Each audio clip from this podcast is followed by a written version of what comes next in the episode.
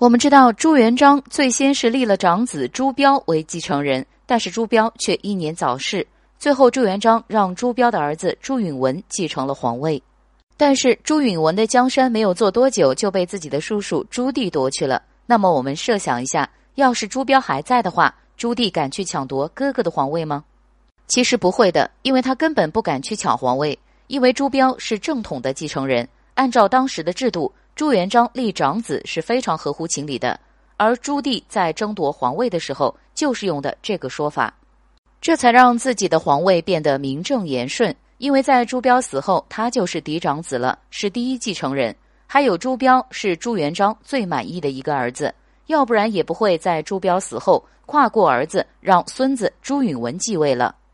我们都知道朱元璋和马皇后的感情非常好，虽然朱元璋没有守着朱标出生。但是对于朱标的培养下了很大的功夫，在十岁的时候就将他封为了世子。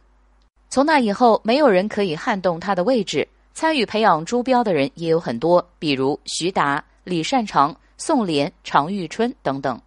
所以朱标有这些师傅，他的能力是毋庸置疑的。后来朱棣的野心逐渐暴露，朱元璋让他回到了自己的封地。由此可见，朱元璋为了保护自己的儿子，下了很大的功夫。